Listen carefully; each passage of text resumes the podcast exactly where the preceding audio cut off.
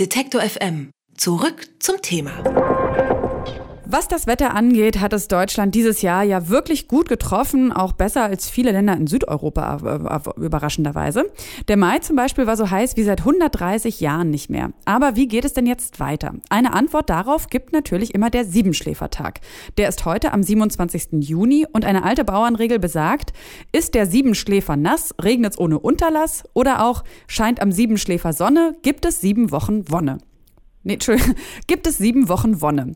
Glücklicherweise scheint heute die Sonne und das Wetter ist traumhaft, zumindest hier in Leipzig.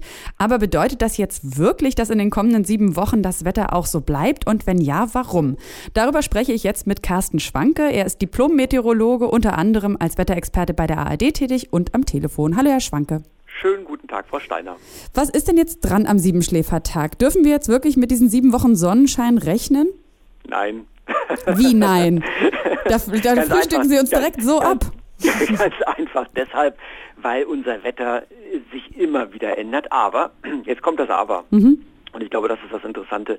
Es gibt in der Tat so etwas wie eine Persistenz, wie eine Einstellung des Sommerwetters zu Beginn des Hochsommers. Mhm. Wenn wir uns nicht den 27. Juni so richtig fest in den Kopf nageln, sondern wenn wir uns die Zeit anschauen, Anfang Juli, am besten die Zeit vom 5. bis zum 10. Juli, dann kann man daraus durchaus mit einer etwas größeren Wahrscheinlichkeit ableiten, wie grundsätzlich der Witterungscharakter der nächsten Wochen wird. Also das heißt, ähm, wir haben ja auch heute in Deutschland gibt es Regenschauer, vielleicht sogar noch kurze Gewitter, vor allem in Bayern. Also so ganz sauber ist das Wetter in Mitteleuropa nicht. Mhm. Ähm, und deshalb muss man sich das so im Großen und Ganzen anschauen. Aber wir haben zurzeit in der Tat eine stabile Wetterlage vor allem durch das Hochdruckgebiet über Skandinavien. Und das kriegt man auch nur relativ schlecht weg. Aber jetzt muss ich ja nochmal nachfragen. Also mm, ist es einfach nur so, dass die Wahrscheinlichkeit statistisch gesehen, ähm, ja, also ich sag mal, die Prognosefähigkeit dieser Anfangs-Sommerzeit einfach relativ hoch ist? Oder gibt es wirklich meteorologisch dafür Erklärung, warum diese Zeit aussagekräftig ist für den Rest des Sommers? Also es gibt beides. Es gibt mhm. diese statistischen Untersuchungen und es gibt auch meteorologische Erklärungen dazu.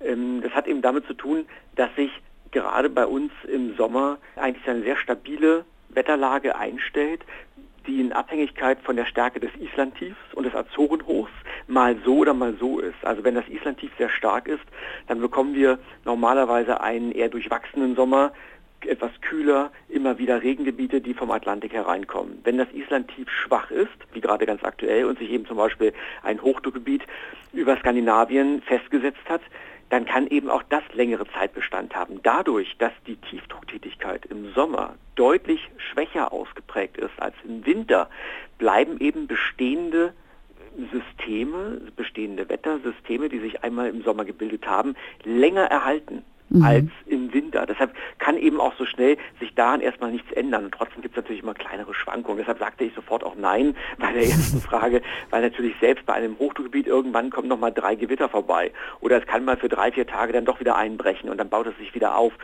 Aber im Großen und Ganzen kann man von einer relativ stabilen Sommerwetterlage sprechen, selbst dann, wenn das Wetter wechselhaft ist. Auch das würden wir als stabile Situation mhm. bezeichnen, wenn jede Woche ein neues Tief vorbeikommt. Aber dann jetzt nochmal konkret zu unserem Sommer nun hinschauend. Also was erwarten Sie denn jetzt in den nächsten Wochen? Also bleibt das Island-Tief stabil oder das äh, Azorenhoch? Ich habe mir beste Mühe gegeben, darum herumzureden und vor allem die grundsätzliche Erklärung zu liefern, weil ich es einfach nicht besser weiß. Ja. Wir können in Mitteleuropa, wir können bei uns das Wetter nicht länger als sieben bis acht Tage vorhersagen. Ähm, gerade im Sommer sehr schwierig, ähm, weil uns auch die Gewitter immer dazwischen kreuzen. Aber ähm, aus jetziger Sicht wird es erstmal bis in die nächste Woche hinein mit diesem Hoch über Skandinavien weitergehen und deshalb werden wir ein eher sommerliches Wetter bekommen. Ausnahme der Süden Deutschlands. Je dichter wir Richtung Alpen schauen, desto eher besteht dort die Gefahr, dass es Gewitter und Regenschauer geben wird. Also dort ist es auf jeden Fall wechselhafter in der nächsten Zeit. Was aber zum Beispiel im Verlauf der nächsten Woche passiert oder mhm. wie es sich dann weiterentwickelt, ich habe leider keine Ahnung. Aber ist es grundsätzlich so, dass die, dass so alpennahe Regionen oder zum Beispiel auch Inseln äh, schwerer sind äh, in der in der Prognose von Wetter? Nicht unbedingt. Ähm, denn wir haben zum Beispiel manchmal auch die Situation, dass wir im Sommer ein großes Hochdruckgebiet über dem Mittelmeer haben, das sich auch über die Alpen erstreckt. Und dann bekommen die dort lange Sonnenschein mit ein paar schönen Wetterquellwolken über den Bergen am Nachmittag. Und dann ist ja eher der Norden Deutschlands dann von Tiefdrucktätigkeit beeinflusst mit Regengebieten an der deutschen Bucht und über der Ostsee. Diese Sommersituation kennen wir ja auch das, was wir jetzt im Mai erlebt haben, was wir zurzeit erleben, hängt damit zusammen, also dass wir im Mittelmeer eher Regengebiete haben und dass wir eben bei uns in den Alpen oder im Alpenvorland auch wechselhaftes Wetter haben, hängt damit zusammen, dass wir ein Hoch über Skandinavien haben, dann kommt die Luft aus Osten und dann mhm. schieben sich so feuchte Luftmassen vom östlichen Mittelmeer immer noch bis ins südliche Deutschland hinein.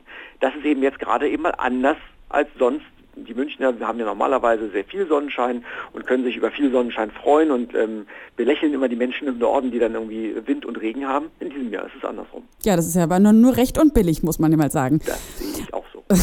Heute ist der Siebenschläfertag, was an seiner Prognosefähigkeit dran ist und ob wir uns nun wirklich auf einen heißen, schönen Sommer in Deutschland äh, freuen dürfen. Darüber habe ich mit Meteorologe und ARD-Wetterexperte Carsten Schwanke gesprochen. Vielen Dank, Herr Schwanke, und einen wunderschönen sonnigen Sommer wünsche ich Ihnen. Ich danke Ihnen auch und das wünsche ich Ihnen auch. Detektor FM kann man übrigens auch live hören. Wir senden rund um die Uhr den Wort- und den Musikstream. Im Wortstream mischen wir journalistische Inhalte wie das eben gehörte mit moderner Popmusik. Und der Musikstream ist der perfekte Tagesbegleiter mit frischer Musik.